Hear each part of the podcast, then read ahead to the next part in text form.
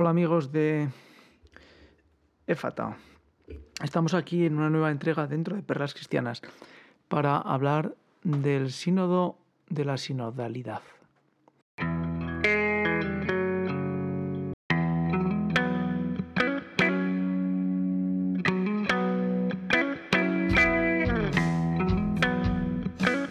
Y bueno, pues esta entrega va a versar sobre eh, una charla que pudimos asistir en Zaragoza ayer día 26 dentro del centro Berit.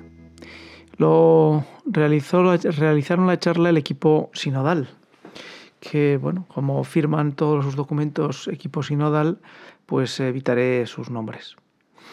Eh, los documentos se pueden encontrar en internet dentro del área del arzobispado de Zaragoza.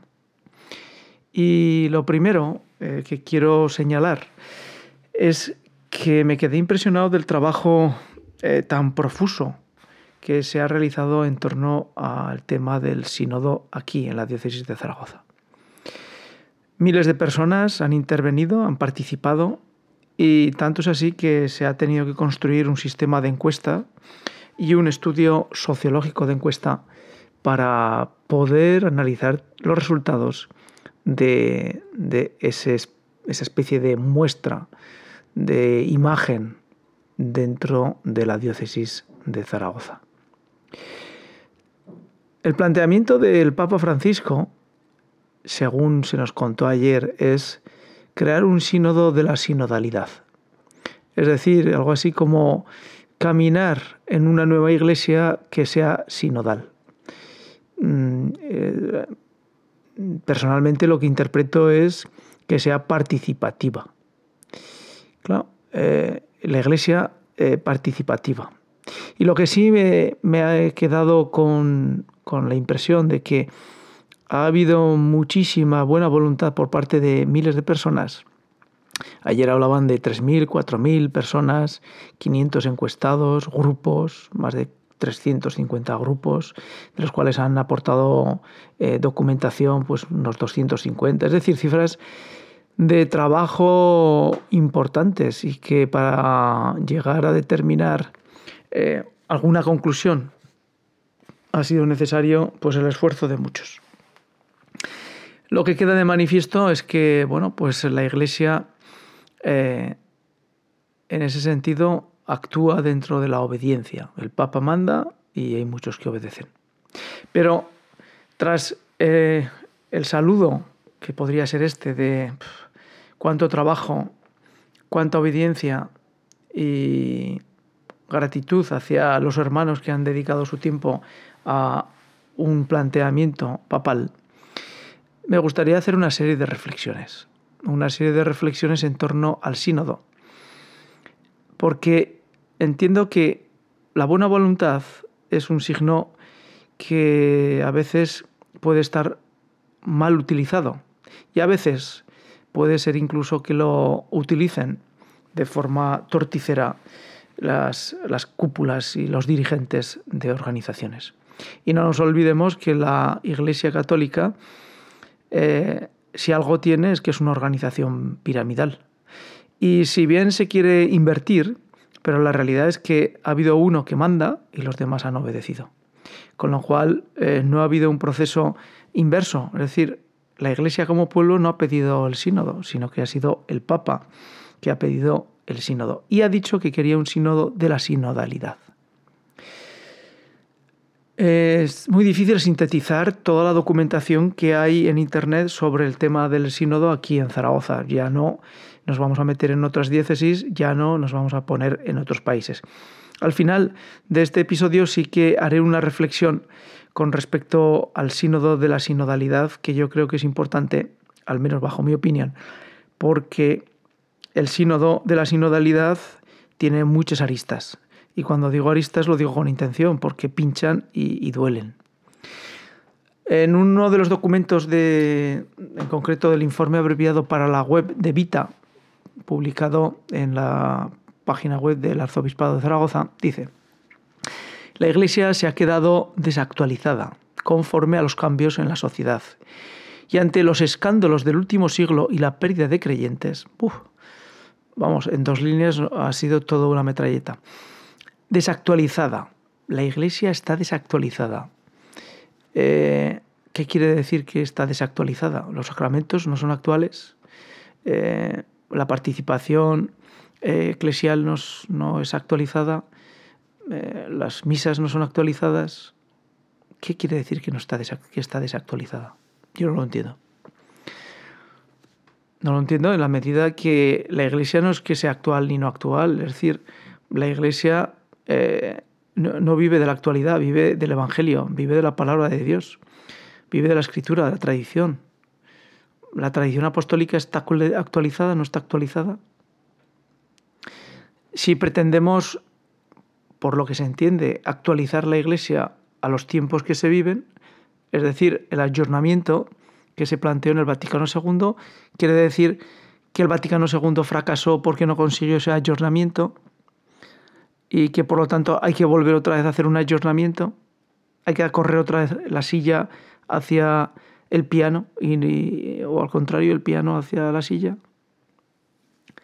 Siguiente, a, los, conforme a los cambios de la sociedad, es decir, eh, los, la sociedad, eh, los cambios de la sociedad están involucrados en la iglesia ¿Qué tiene que ver la sociedad con la Iglesia en los modos?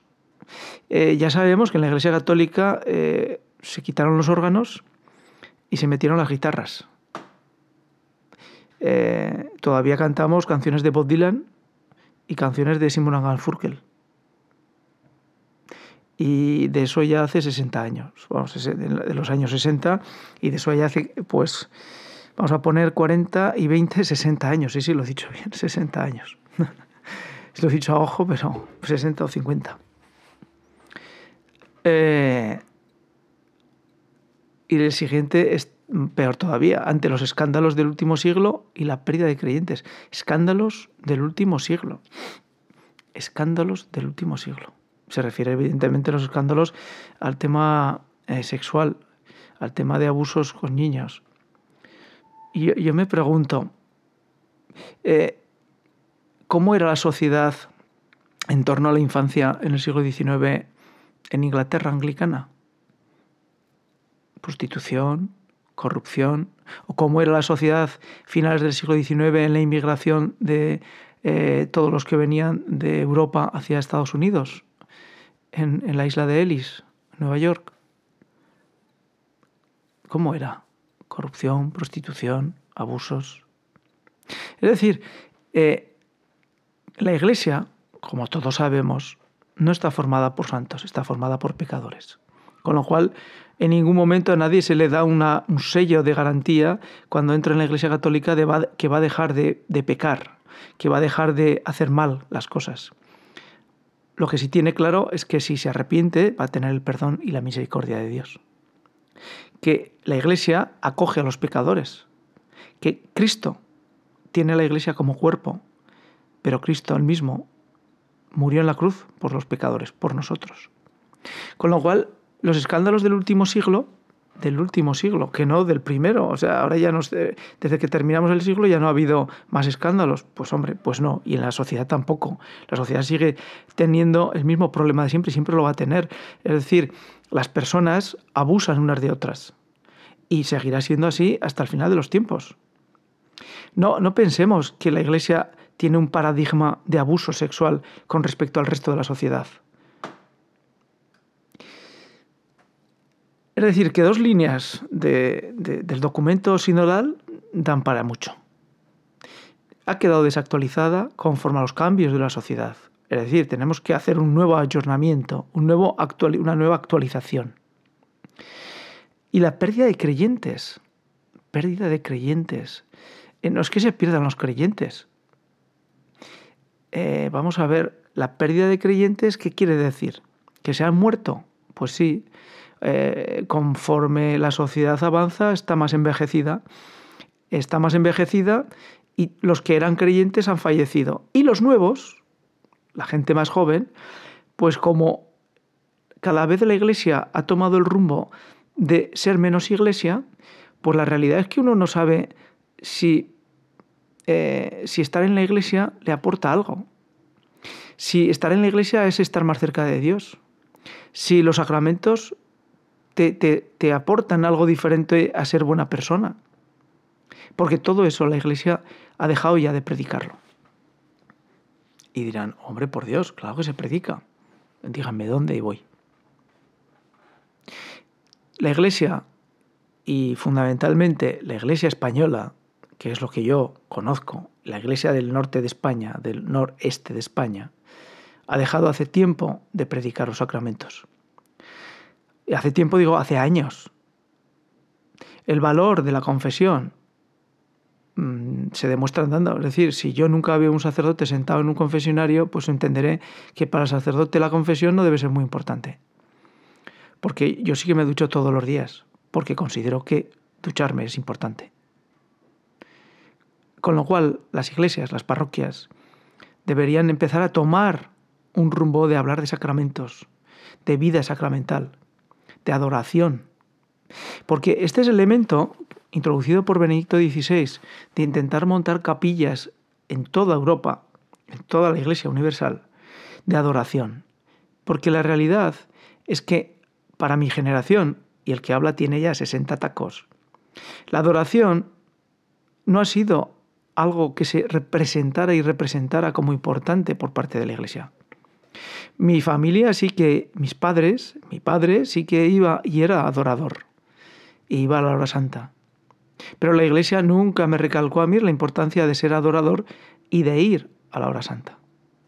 Con los años, es decir, conforme he ido creciendo y me he ido involucrando porque Dios ha querido más y más y más en el conocimiento profundo de los sacramentos, de la escritura, de la tradición, del magisterio, he entendido la importancia radical de la adoración. Adorar a un Dios. ¿Cuántas veces ustedes ven ya que la gente se pone de rodillas cuando se consagra? En España ya nadie se pone de rodillas. Algún perdido y algún loco, como yo. ¿Por qué nadie se pone de rodillas? Porque nadie cree que sea fundamental arrodillarse ante un Dios. ¿Qué es eso de arrodillarse? Tanto es así he repetido muchas veces que en Irlanda uno pasa la misa de rodillas y se pone sentado y de pie solamente en dos ocasiones. Cuando se escucha la palabra de pie y cuando se escucha el sacerdote sentado. El resto de tiempo se está de rodillas. Porque se está ante lo supremo, ante el Dios sagrado, ante el dador de vida. Con lo cual la pérdida de creyentes es normal, porque no es que se hayan perdido, es que no reconocen a la Iglesia ningún valor diferente a ser persona. Si la Iglesia no te recuerda que por estar en la Iglesia católica tus valores son diferentes al que no está, que tu vida de día a día está exigida permanentemente por algo diferente a que si estuvieras fuera de la Iglesia católica, pues evidentemente nadie se va a quedar en la Iglesia católica porque no aporta nada. No aporta nada diferente. Si yo soy buena persona, no mato, no robo, no escandalizo, cuido a mi familia, respeto a mi mujer, ¿por qué voy a estar en la Iglesia Católica? Luego, la diferencia está en cuestiones como la sociedad, ¿no? El 50% de abortos, perdón, 100.000 personas, 100.000 abortos por año, durante los últimos 10 años un millón de personas desaparecidas la eutanasia que tiene cada vez más fuerza.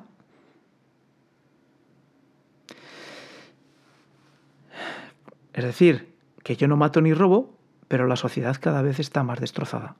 Y además de destrozada desde el punto de vista de acciones, es que las personas cada vez están más destrozadas.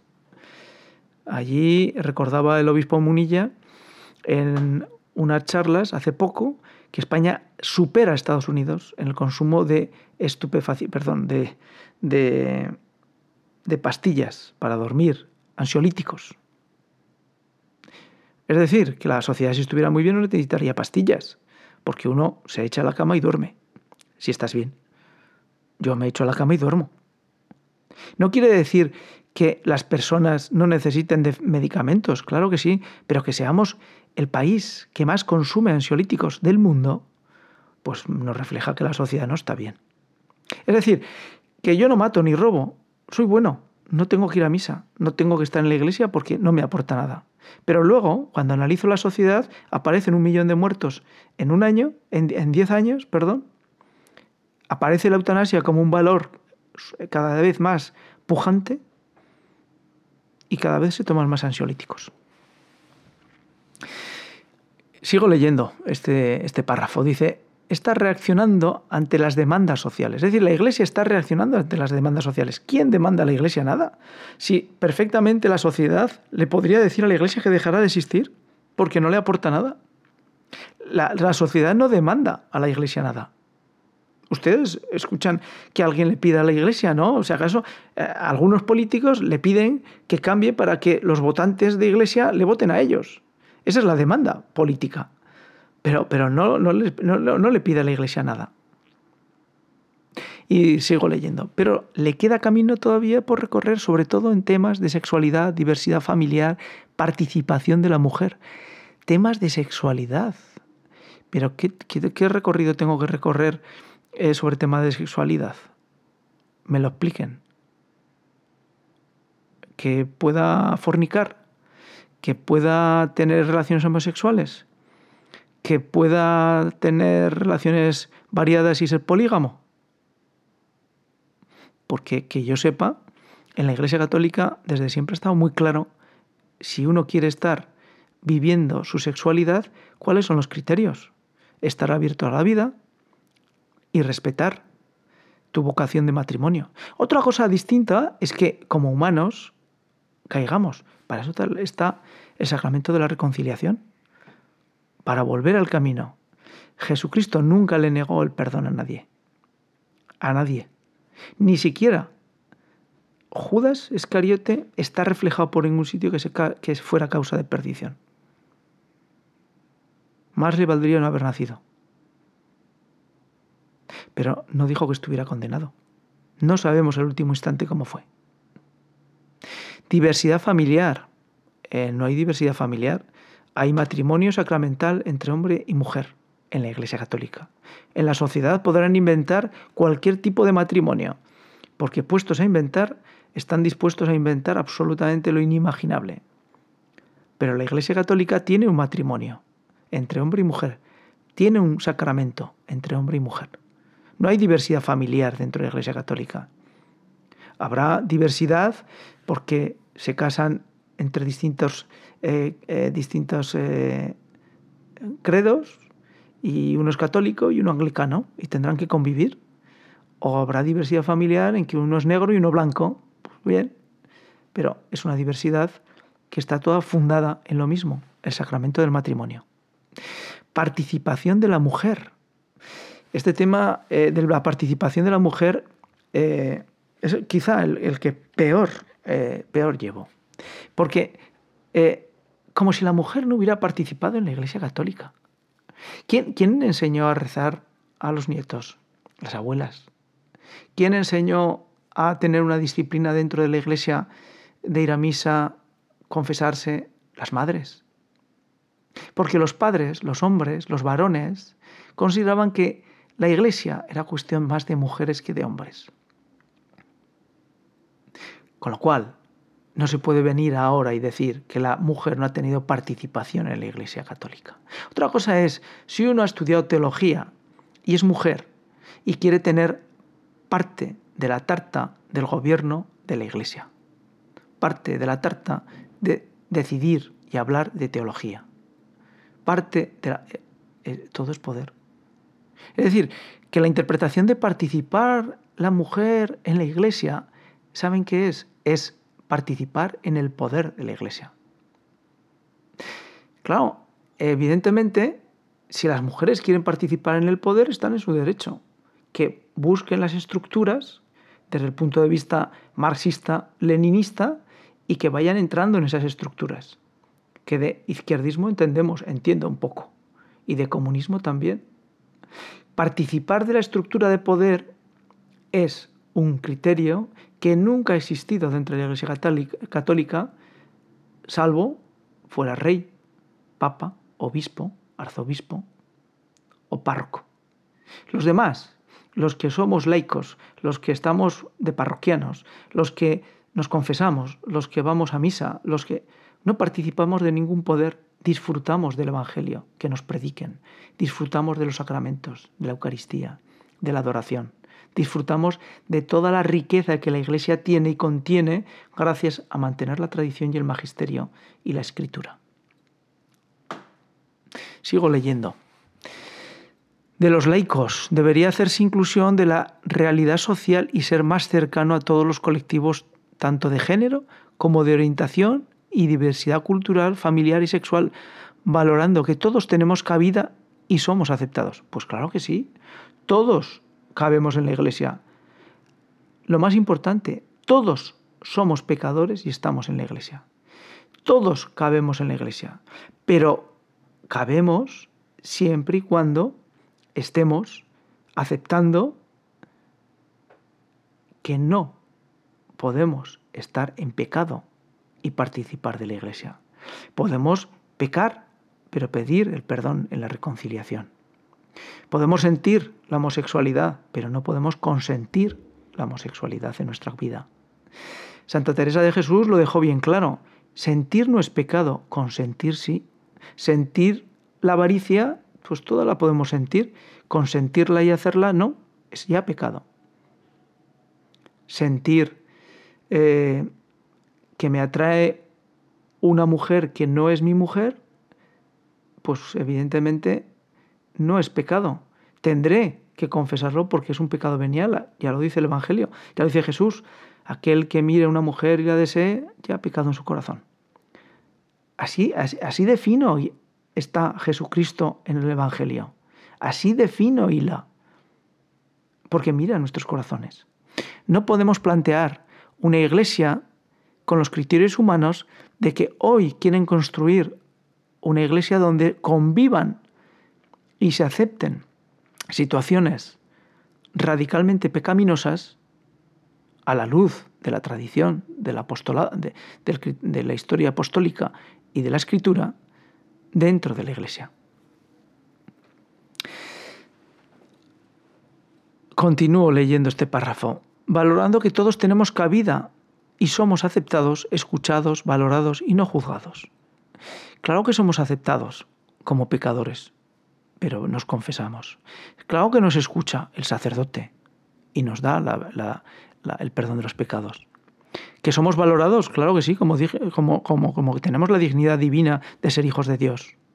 Y no nos juzgamos, pero pedimos al Señor que nos dé la luz para confesar nuestros pecados pudiendo ser participantes activos de la iglesia.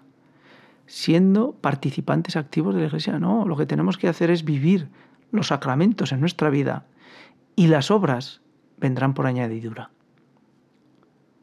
No tenemos que hacer las obras y nos vamos a incorporar en una vida eclesial. No somos activistas de la iglesia y entonces somos más iglesia. No es más, no es más iglesia que yo el catequista o el, o el párroco o el que canta o el cantor dedicará más tiempo, pero no es más iglesia que yo.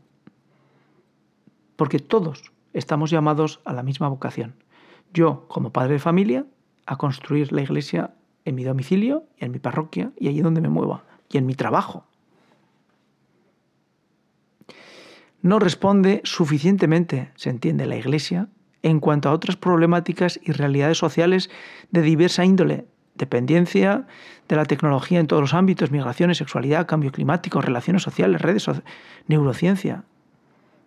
Que la Iglesia no está para hablar del cambio climático, por mucho que se empeñe el Papa Francisco. Que no está la Iglesia para hablar de las redes sociales. La Iglesia está para abrir el camino al cielo para todos nosotros, para recordarnos permanentemente que existe un Dios, que existe un Dios y que le debemos adoración, que envió a su Hijo, su único Hijo, para redimir nuestros pecados. Y que Dios, infinitamente misericordioso, cuando muramos, aplicará la justicia en la proporción del amor que hayamos utilizado nosotros. Este es simplemente dos párrafos que contienen eh, el documento de, la sinodalidad. Y dice, la iglesia como motor de cambio. Madre mía, la iglesia como motor de cambio. ¿De cambio de qué? De la sociedad. La iglesia no tiene que ser motor de cambio de la sociedad, tiene que recordar permanentemente los valores cristianos. Y las personas entrarán en la iglesia viendo que en la iglesia hay cosas diferentes a la sociedad. Y pedirán la gracia a Dios que les dé la fe. Porque claro, estar en la iglesia sin fe es como si estar en un club, en un club social. Si se pretende montar un club social en la iglesia, no hace falta fe. Hace falta pues, que sea como un, club social que se llame Iglesia Católica. Eh, podríamos seguir leyendo, pero nos estamos yendo a 25 minutos. Creo que muchas personas están esforzándose en que la Iglesia esté a la altura de las circunstancias. Creo que afortunadamente muchas otras personas se ven beneficiadas por la misión de la Iglesia, pero en mi opinión debería hacerse un esfuerzo muy especial en la reevangelización de nuestra sociedad, acercar la palabra de Dios a nuestros vecinos con un lenguaje cercano. Eh, si la Iglesia católica ya lo tradujo del griego al latín, del latín a las vernáculas. Y ahora en las vernáculas hay unas traducciones magníficas de la palabra de Dios. Tanto es así que la última eh, traducción de la conferencia episcopal de la Biblia es un lenguaje tan cercano que hay veces que, que, deja por el camino criterios que en la primera traducción, en la del 60 de Valera, eh, de Rey Valera, pues, pues estaba más, más centrado. Pero sin embargo, bueno, pues no, no pasa nada. Se lee la escritura en esta última traducción muy bien, porque es muy agradable, muy cómoda, porque está en un español rico, florido, entendible. Vamos un poquito más adelante a ver eh, unos criterios donde aparecen donde aparece un poco la síntesis de lo que ha sido eh, las contribuciones, las distintas contribuciones, que ya digo que es un documento enorme, es un documento enorme. Pues, eh, pues habla de tener actitudes de escucha y humildad, el Espíritu nos pide ser eclesialmente más pueblo de Dios, la actual situación social nos plantea la necesidad de ser más valientes y audaces en el primer anuncio y a utilizar nuevos lenguajes y métodos para transmitir el mensaje esencial del Evangelio. Esto, en cierta forma, es creer que, que en el método está eh, eh, la capacidad del, del, hombre en transmitir la fe. Y, por suerte o por desgracia no es así. Tiene que haber un primer movimiento de acercamiento individual, de humildad, para querer y pedir la gracia de la fe. En cierta forma esa, intención es mecanicista, o, por no llevarlo al término de la física, llevarlo al término marxista, poner estructuras y cambiar estructuras de pecado que eso siempre me ha chirriado. Es decir, las estructuras de pecado se construyen por el pecador, pero el concepto, ese, ese lenguaje es marxista. Y si no, ustedes no saben por qué eso quiere decir estructura de pecado es marxista, pues lean un poquito a Marx y se dan cuenta que habla de estructura eh, permanentemente social. Hay que seguir escuchando a todos. Pues, eh, pues claro que sí pero más que a todos, todo. Cada persona es escuchada cuando va a hablar con el sacerdote en confesión. Y el sacerdote, pues le intentará ayudar y sobre todo le dará el perdón y la gracia del sacramento.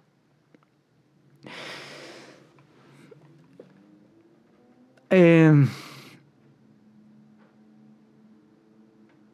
hay, muchísimo, muchísimo que, leer, pero, pero repito que, hay, que hay tanto que, que les dejo los enlaces para que ustedes puedan, puedan leerlo o revisarlo si les interesa. Y bueno, pues, eh, pues que ustedes saquen también sus propias conclusiones, ¿no?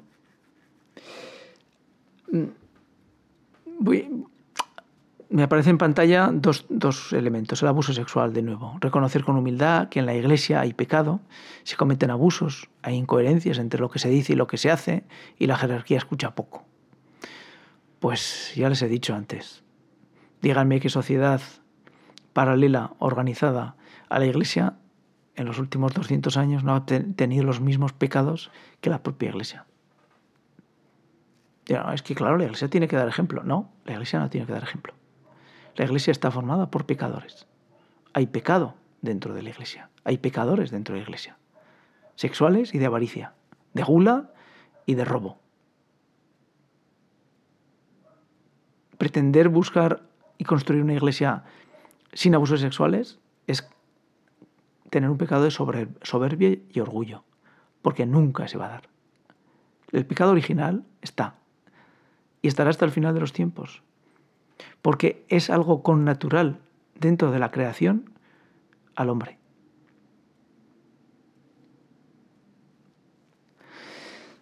Ecumenismo. Hay que seguir escuchando a otras confesiones cristianas y potenciar más el diálogo interreligioso con el Islam. Pues eh, desde el punto de vista de estructuras políticas, sí, el Vaticano tendrá que hablar con quien quiera y tenga que hablar, pero como iglesia, como iglesia local, pues eh, yo eh, hablaré con los, musulmanes o los árabes que me encuentre como personas y en el trabajo y en la sociedad y, y los apreciaré cuando son buenas personas y me intentaré apartar cuando no lo sean, pero pero, ¿qué, diálogo interreligioso? Ellos tienen unas creencias y yo tengo otras. Mi Dios no es el mismo que el suyo. Aunque Abraham esté refigurado en el Corán y en la Biblia. Y aunque Jesucristo aparezca como profeta en el, Corán y en, y en mi Biblia. Pero que son dos mundos distintos. Alá no es Dios. No es el Dios de los judíos. Ese, pan, ese, planteamiento pan religioso que se quiere dar, pues bueno, pues, pues volvemos a lo mismo. Me lo expliquen porque no lo entiendo. Y es un signo del Papa Francisco, un signo que debería explicar, que nunca ha explicado. Igual que no ha explicado en absoluto por qué mantiene acuerdos secretos con países. ¿Por qué mantiene acuerdos la Iglesia, el Vaticano, con países? Bueno, me salgo del tema. Bueno, y para cerrar este episodio de, de sínodo y sinodalidad, que repito que me quedé impresionado del trabajo tan extenso, profuso, que han realizado en la diócesis de Zaragoza y en la labor de intentar sacar la síntesis de, todo el estudio de mercado que han hecho dentro de la diócesis, con todos los grupos, talleres. Impresionante, la verdad es que es impresionante el trabajo que se ha hecho y la capacidad de obediencia que tienen los grupos a la hora de trabajar eh, todo lo que, lo que se, les, se les mandaba o se, se les pedía. Eh, me gustaría cerrar, como digo, eh, con un artículo sobre el sínodo de la sinodalidad y que viene a, lo siguiente. el Papa Francisco abrió la caja del, del sínodo de la sinodalidad y ha habido, no sé, 27 sínodos, me parece que dijeron ayer, dentro de la Iglesia Católica. Sínodos que fundamentalmente son sínodos que, según dijeron, terminará con una exhortación apostólica por parte del Papa. Pero el planteamiento es el siguiente. ¿Cuántas, ¿Cuántos obispos han aprovechado para correr la banqueta y acercarse al piano? Pocos. ¿Cuántos han utilizado para el sínodo para correr el piano? Algunos. Y bueno, pues para, para muestra un botón y leo las la noticia de Live, Live, Live News, Live News, que es una página eh, publicada en Canadá y que bueno, pues informa de todo lo que no informa ningún medio católico aquí en España.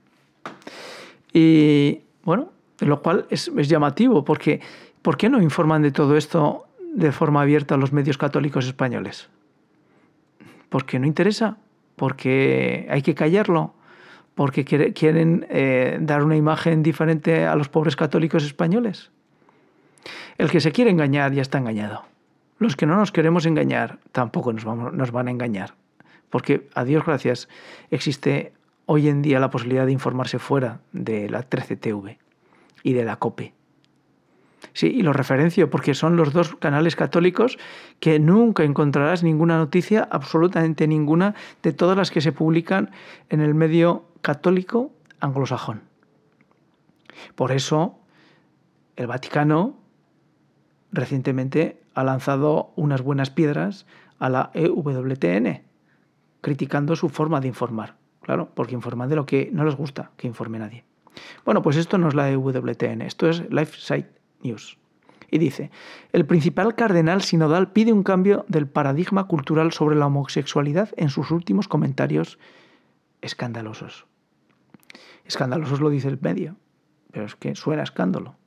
El cardenal Hollerich pareció describir la homosexualidad como un fruto de la creación y admitió que hay un número desproporcionado de homosexuales en las instituciones de la Iglesia. Vamos, que ahora resulta que las instituciones albergan homosexuales en la Iglesia Católica. Ah, y es por eso que tenemos que ser diversos y aceptar la homosexualidad, porque dentro de la Iglesia hay homosexuales. Eh, no será por eso. Ciudad del Vaticano, LifeSide News. El cardenal Jean-Claude Hollerich, relator general del Sínodo sobre la sinodalidad, ha pedido un cambio del paradigma cultural con respecto a la condena de la Iglesia en la actividad homosexual y dijo que hay un porcentaje mayor de homosexuales en las instituciones de la Iglesia que en la sociedad civil. Toma petaca, pedrín, expresión española del pueblo. Hollerich hizo sus comentarios en una larga entrevista concedida al Observatorio Romano, el Diario del Vaticano. Hablando extensamente sobre el sínodo, sobre la sinodalidad, Hollerich primero elogió al Papa Francisco por ser no un liberal, sino más bien un radical.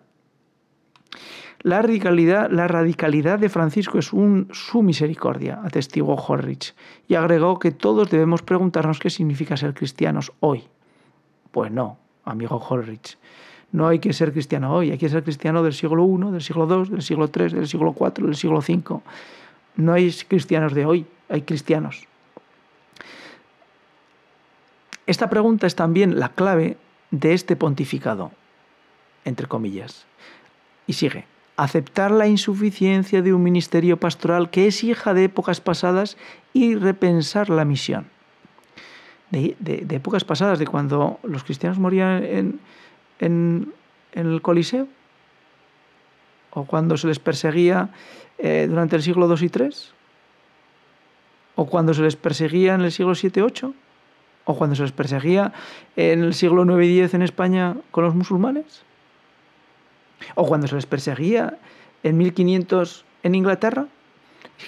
Que les recuerdo que, que a los católicos ingleses que se quedaron en Inglaterra atrapados, atrapados me refiero porque no se podían ir, pues la muerte era, primero los colgaban, no los dejaban morir, los bajaban cuando todavía tenían hálito, los destripaban, sí, los destripaban, les cortaban los miembros externos, extremos, piernas y brazos, y al final los decapitaban. Y para que no pudieran tener resurrección, porque el tema era que si dejaban los miembros uno por cada parte y la cabeza por otra parte, no podían tener resurrección, enterraban la cabeza aparte. Esa era la crueldad con la que los protestantes en Inglaterra trataban a los católicos. Que les tengo que decir que se formaba la gente como sacerdotes en Bélgica y en Roma y en París y volvían a Inglaterra a seguir siendo sacerdotes católicos, que evidentemente los cogían y los ejecutaban. Esa era la crueldad de los luteranos de Enrique cuando un católico persistía en ser católico. Y no fueron dos o tres, fueron miles de ajusticiados. Con lo cual, ser católico hoy, ¿qué quiere decir? La actitud sobre la homosexualidad en la Iglesia debe cambiar. Hollerich también abordó el tema de la discriminación entre personas del mismo sexo, diciendo que la Iglesia necesitaba cambiar la cultura que rodeaba su enfoque hacia los homosexuales para que fuera más favorable. ¿Más favorable para qué? Si a nadie se le dice que no entre en la Iglesia Católica por ser homosexual, yo nunca lo he visto, ni lo he oído, ni he oído a ningún sacerdote que diga, tú no puedes entrar a la Iglesia, yo no. A lo mejor en el siglo XVII pues habrán dicho cosas, pero que me digan dónde. Yo nunca lo he visto, nunca he visto, y cumplo 60 años este año, nunca he visto ningún sacerdote rechazar a nadie por condición de sexo. Nunca. Nunca. Y a nadie se le ha negado la confesión. Evidentemente, sentir no es pecado, consentir sí, Santa Teresa de Jesús Dixit. Entonces, ya por terminar, que nos vamos en 40 minutos. ¿Qué, qué, qué es esto del sínodo de la sinodalidad? el trabajo inmenso de unos pobres cristianos que han hecho un estudio sociológico para verificar lo que ya todos verificamos, que los alejados y la iglesia y los que están dentro de la iglesia ya no saben por qué están en la iglesia, porque no viven los sacramentos, porque no entienden por qué se tienen que arrodillar frente a un Dios todopoderoso, Dios de la vida. Y otros han aprovechado la sinodalidad para comenzar a intentar incorporar elementos que están fuera de la Iglesia Católica. Eh, gracias a Dios, quien protege la Iglesia Católica no es el Papa Francisco, ni los obispos, que es el mismo Cristo. Y Cristo, en su, inmenso, en su inmensa sabiduría, su bondad infinita y evidentemente en su, en su capacidad de dar justicia, no hará que todos estos plebeyos intenten destruir su iglesia, porque es imposible. La sangre derramada sobre ella hace que la redención y la redención copiosa esté garantizada para todos los que queremos vivir y morir dentro de la Iglesia Católica, con nuestros sacramentos, con todas las enseñanzas apostólicas, y con el magisterio, con la doctrina recta. Y les recomiendo que cuando tengan dudas, eh, si no lo tienen, lo compren. El Catecismo de la Iglesia Católica es una herramienta perfecta para acabar de salir de dudas cuando uno lee que hay obispos que dicen estas cosas. Hasta aquí el capítulo de hoy de Sínodo de la Sinodalidad, que sin duda alguna es un tema actual, muy actual, que pasará y que, bueno, pues tenemos que pedirle a Dios en nuestras oraciones que ante tanta confusión y ante tanto aprovechado, intentando colocar cosas que están fuera de la iglesia, pues eh, el mismo Cristo nos proteja. Su sangre derramada y de luz por medio del Espíritu Santo. Mientras tanto, los que somos creyentes, los que somos pecadores y vivimos de la gracia de los sacramentos, pues eh, seguiremos dando un poco de luz, aunque sabemos que en alguna forma somos criticados porque parece que estamos llenos de soberbia y llenos de orgullo, o que somos contrarios a los homosexuales y los queremos perseguir, y nada más lejos. Todos somos hijos de Dios. Pero ¿saben por qué no perseguimos a nadie? Los que así pensamos. Porque nos sabemos pecadores. No nos sabemos pecadores como, como un criterio teológico, no, porque nos hemos visto revueltos por el pecado. Y gracias a la gracia de Dios hemos buscado el perdón en el sacramento de la confesión. Y vivimos los sacramentos, cada uno de ellos, con alegría y con una alegría y esperanza total porque ha sido la Iglesia quien nos ha guardado esos sacramentos para disfrutarlos hoy. No tengo que ser un cristiano de hoy, tengo que ser un cristiano de siempre. La cristiandad, el ser cristiano, no tiene nada más hoy que aportar que en el siglo I. Hasta el siguiente episodio aquí en Perlas Cristianas, en ahora.perlascristianas.com.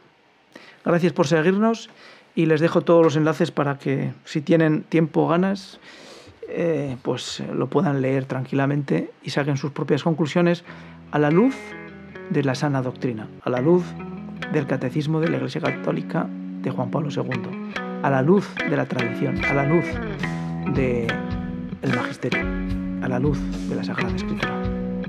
Gracias por seguirnos y hasta la siguiente. Chao.